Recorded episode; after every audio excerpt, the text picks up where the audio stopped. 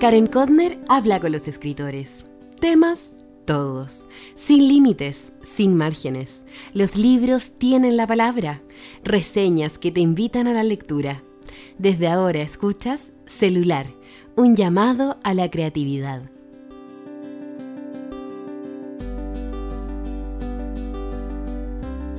Hola, hola, buenos días. Aquí estoy grabando el segundo episodio de Celular, una llamada a la creatividad.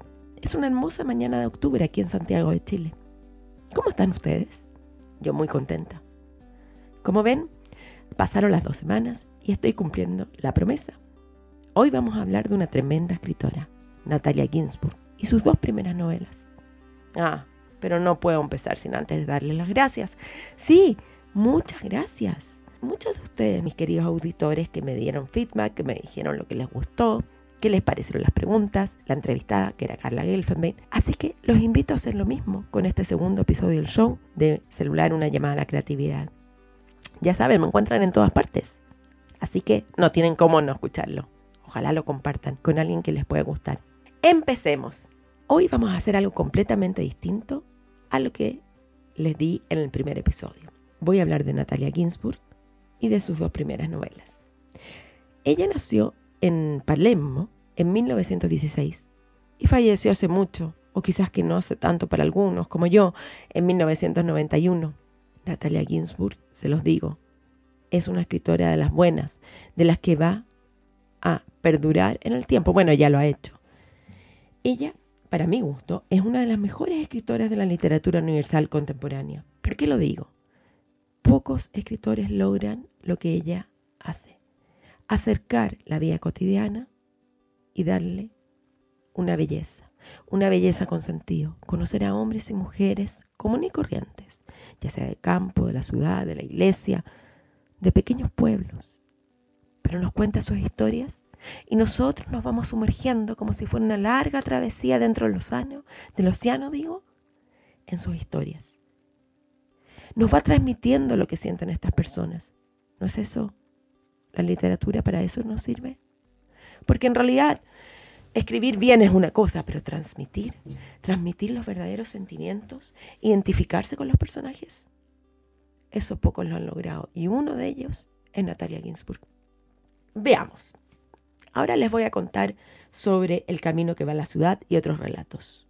Ella lo publicó primero en 1934 bajo un seudónimo, Alessandra Tornimparte. Y después, dos años más tarde, en 1945, lo hizo bajo su autoría, bajo su nombre, Natalia Ginsburg. Ojo, Ginsburg no es su apellido soltera, es el de casada.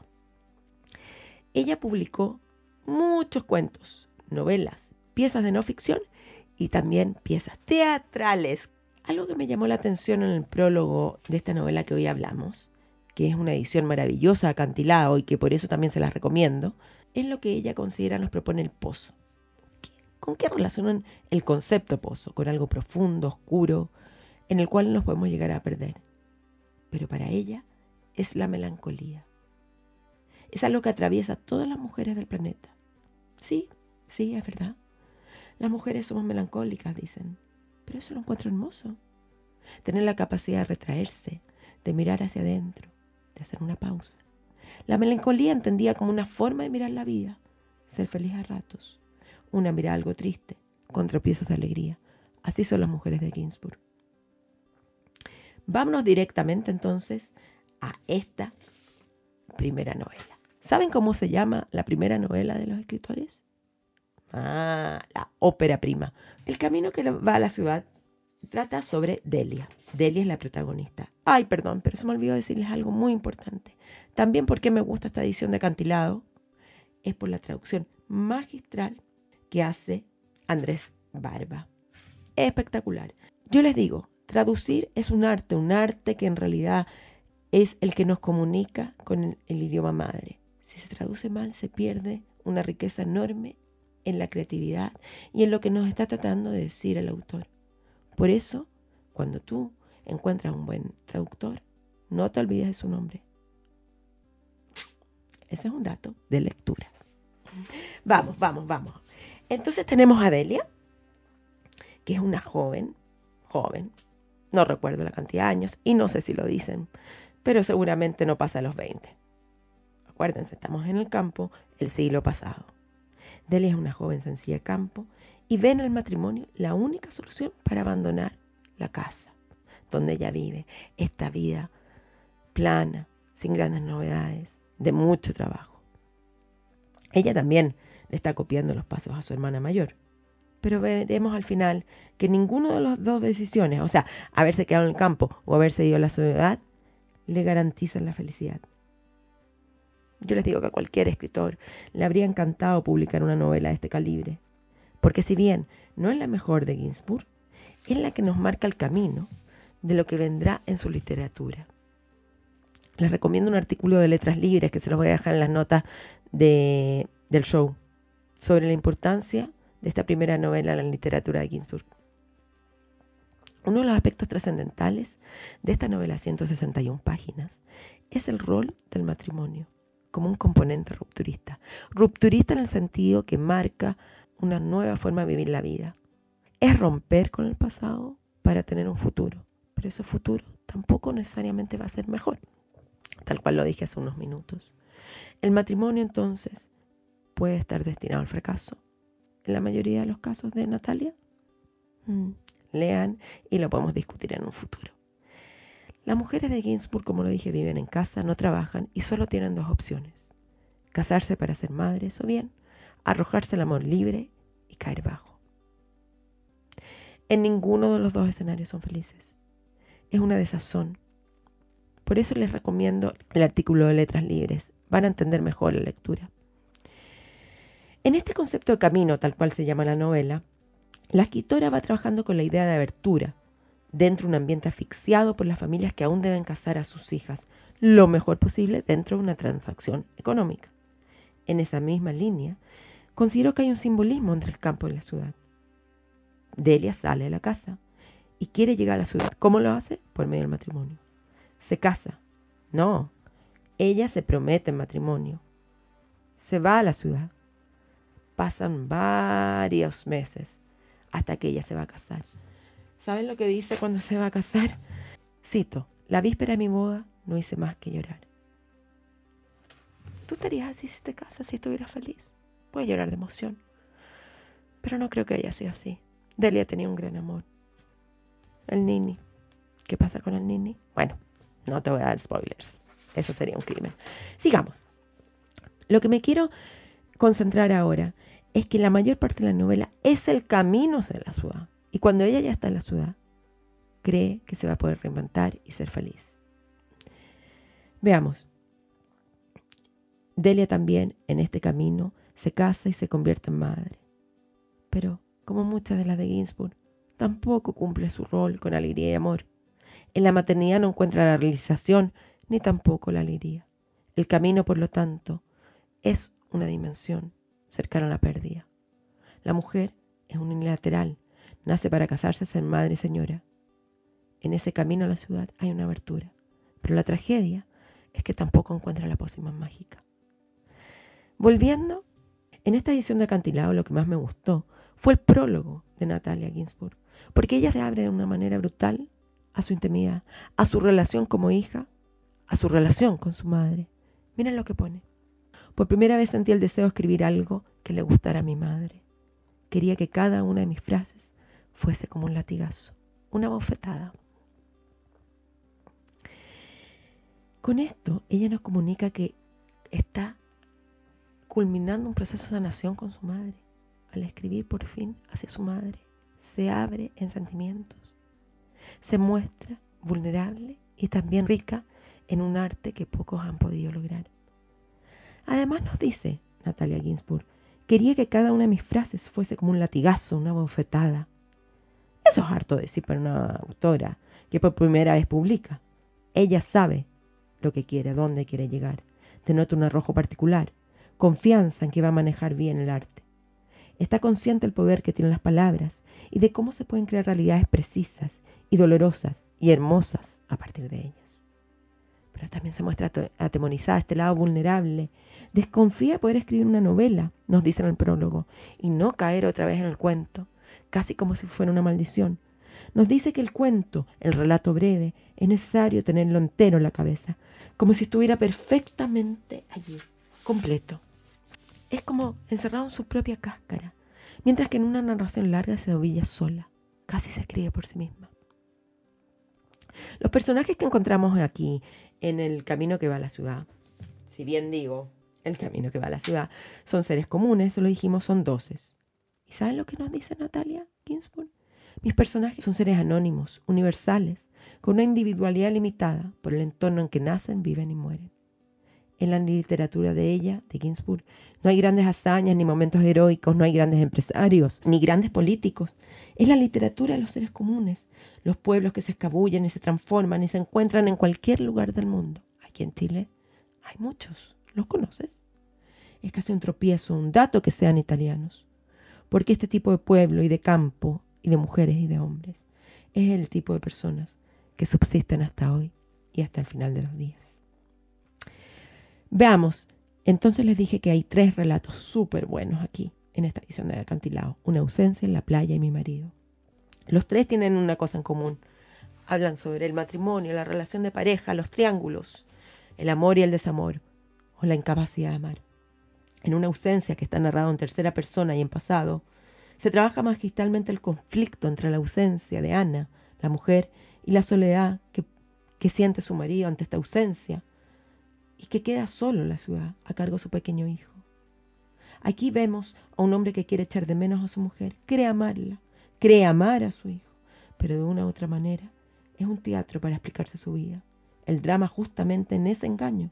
Mauricio es incapaz de amar.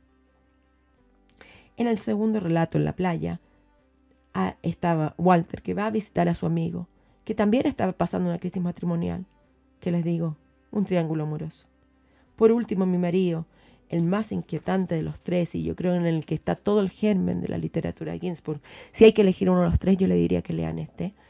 Es la voz de una mujer en primera persona, quien narra la imposibilidad del amor dentro de un matrimonio por convivencia. Es un poco lo que estábamos hablando de este libro, de la ópera prima. Se los recomiendo, es algo que los va a dejar pensando, buscando, creyendo, dudando, porque es una mujer jamás será amada por su marido. También en todos estos cuentos y muchos más los puedes encontrar en una edición de Lumen. Dime, ¿leíste ya, Natalia? Ahora les voy a hablar de la segunda novela y eso fue lo que pasó. Es superior, es muy superior a la ópera prima, aunque tal como dije, El camino que va a la ciudad es la base de toda la narrativa. Esta se publicó en 1947 y también estoy trabajando ahora con la edición de Acantilado del 2016, con la traducción de Andrés Barba. El prólogo de Ítalo Calvino nos lleva a una profundidad y a una mirada que se agradece. Solo nos hace crecer en la lectura. Miren, pero antes de eso, quiero, y no les voy a dar spoiler en realidad, bueno, aquí como, eh, en esta novela, como así como en el cuento Mi marido, hay una mujer que sabemos que está triste, que no encontró la felicidad en el, matrimonio. ¿Quieren saber cómo comienza? Es increíble. Miren, vean, cito le pegué un tiro entre los ojos. Así comienza. O sea, viene un parrafito de instrucción antes, pero básicamente le pegué un tiro a los ojos. Así se abre el primer capítulo. Esta es la historia de un amor imposible, de la rabia por la traición, no poder convivir más que en un triángulo. Vemos a la mujer que se casa con Alberto, creyendo que va a encontrar la felicidad del matrimonio, y en cambio, solo da con la indiferencia. Como me encanta recomendarles buenas críticas, creo que esta que les pongo aquí abajo en el link del show, Devoradora de Libros, es excelente. Ella siempre tiene muy buenas sugerencias. ¿ah? Si quieren buenas lecturas, síganla. Pero ¿por qué Natalia Ginsburg escribió esta historia tan triste? Natalia Ginsburg también lo explica así en el prólogo. Cuando escribí, y eso fue lo que me pasó, me sentí infeliz y no tenía ganas de pelear ni combatir. Cuando escribí, y eso fue lo que me pasó, estaba infeliz. Escribí esta historia para sentirme algo menos infeliz. Me equivoqué. No debemos buscar nunca un consuelo en la escritura. ¿Qué le estaba pasando a esta autora? Su marido había muerto a manos de los nazis y ella quedó viuda con sus tres hijos pequeños. La literatura no es la solución para dejar de sufrir, pero yo quiero pensar que en el ejercicio de la misma la autora consiguió algún consuelo o distracción. Veamos de qué se trata y eso fue lo que pasó. Es la historia de la mujer que les dije. Entonces, ¿es la historia de la mujer o el desamor o del amor imposible? De cómo vivir como mujer sufriendo. No lo sé. Un aspecto elemental de la historia es cómo se vive la maternidad. De nuevo, ¿ven? Ahí están las claves. Soledad, maternidad, cambios, triángulos. Mujeres que se quieren reinventar y no pueden. Hombres que aman pero aman a otros. Mujeres que aman a otros. Las mujeres viven la maternidad. Realmente es algo que me ha impactado. No las viven ni con sueños ni alegrías desorbitantes. Ella nos muestra mujeres que son incapaces de realizarse, que viven un mundo marcado por los roles preestablecidos. Porque la maternidad no te conduce a la felicidad. Pero lo más increíble es que Natalia Ginsburg, para ella, era una de las mejores cosas que le había sucedido. Una de las mejores cosas era haberse convertido en madre. Voy a volver al, al prólogo Italo Calvino. Cito, Natalia Ginsburg es la última mujer sobre la faz de la tierra. El resto son hombres. Hasta las figuras de las mujeres que se ven alrededor de ella pertenecen en realidad al mundo de los hombres, el mundo de quienes deciden, de quienes eligen. Porque para Ítalo Calvino consideró que durante generaciones y generaciones lo único que han hecho las mujeres de la tierra han sido esperar y sufrir. Esperaban a alguien que las amara, que se casara con ellas, que las convirtiera en madres, las traicionara. Así son las protagonistas de Ginsburg. ¿Es una literatura así la de Ginsburg? Puede ser. ¿Somos las mujeres así hoy? Lo dudo, si no yo no estaría haciendo este podcast, ¿verdad? Pero sigamos un poco más. ¿Es una literatura triste y feminista la Natalia? Es una realista. Las mujeres que visitan la narrativa de ella son las corrientes, en el sentido que no pelean por grandes causas y no quieren cambiar el mundo, solo el mundo propio. La, la prosa de esta autora es limpia, directa, sin grandes elementos poéticos.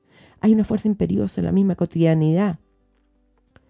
Italo Calvino sigue y dice que Natalia Ginsburg cree en las cosas, en los pocos objetos que consigue arrancarle el vacío al universo. Bigotes, botones. Cree en sus sentimientos, en sus gestos. Escribir sobre elementos superfluos, como lo son cocinar, limpiar, coser un botón, se convierten en escenas trascendentales en Ginsburg. Vuelvo a decirlo. Trascendentales y magistrales. Quiero que se fijen si lean esta novela en la puntuación, en la longitud de los párrafos. La autora lo escribió sin puntos ni comas. Fue un gran grito desesperado de tristeza, de dolor y desesperanza. No quiso preocuparse de eso, dice. No tenía ganas de ponerlas. Me explico. Las comas son como los pasos. Los pasos producen cansancio. Y yo no tenía ganas de cansarme. Me sentía sin fuerzas y no quería caminar, sino sentarme y recostarme. Por eso escribí y eso fue lo que pasó. Es una novela casi sin comas, aunque luego acabé poniéndole algunas. Queridos amigos, ¿qué les parece esto? Yo cada vez que he leído esto, mm, se me pone como la piel de gallina. Miren, yo no pretendo que ustedes entiendan bien la profundidad de Ginsburg con este comentario, pero sí sensibilizarlos hacia lo que es una buena escritura, a cómo cuando uno lee hay una profundidad enorme y que si bien el autor o la autora están escribiendo ficción, siempre está su mirada por dentro. Los temas de Ginsburg son universales y son de una elegancia enorme. No importa si pasaron hace tanto tiempo como durante la guerra o la posguerra o la posposguerra, son inolvidables. Esto me confirma que no tienen fecha de vencimiento. Los escritores podemos escribir sobre lo mismo y una otra vez. Es la pluma. El arte de combinar letras, ideas y generar una sinfonía de sentimientos y realidades colmadas de silencio, soledad y alegrías. Antes de despedirme les dejo esta recomendación de esta conferencia de Carlo Ginsburg en Jerusalén, que le rinde un homenaje a la autora en su natalicio. No solo hablar sobre su literatura, sino sobre la importancia de la memoria en su narrativa. Cuéntame. Y aquí terminamos, queridos amigos. ¿Leíste algo? ¿Vas a leerla? Y si la lees, dime qué te pareció. Como siempre, pueden compartir celular, una llamada a la creatividad en todas partes, en todas las plataformas. Ponme un like, ponme estrellitas y no te pierdas el próximo episodio en dos semanas más con otra entrevista celular, un llamado a la creatividad. ¡Chao! Han oído celular, un llamado que no termina, el pulso de la creación. Estén atentos a la llamada. Recuerden seguirnos y escucharnos en Spotify, iTunes, Evox y por supuesto en karencodner.com. El diseño de sonido y la postproducción estuvo a cargo de Broadcast.cl. Hasta pronto.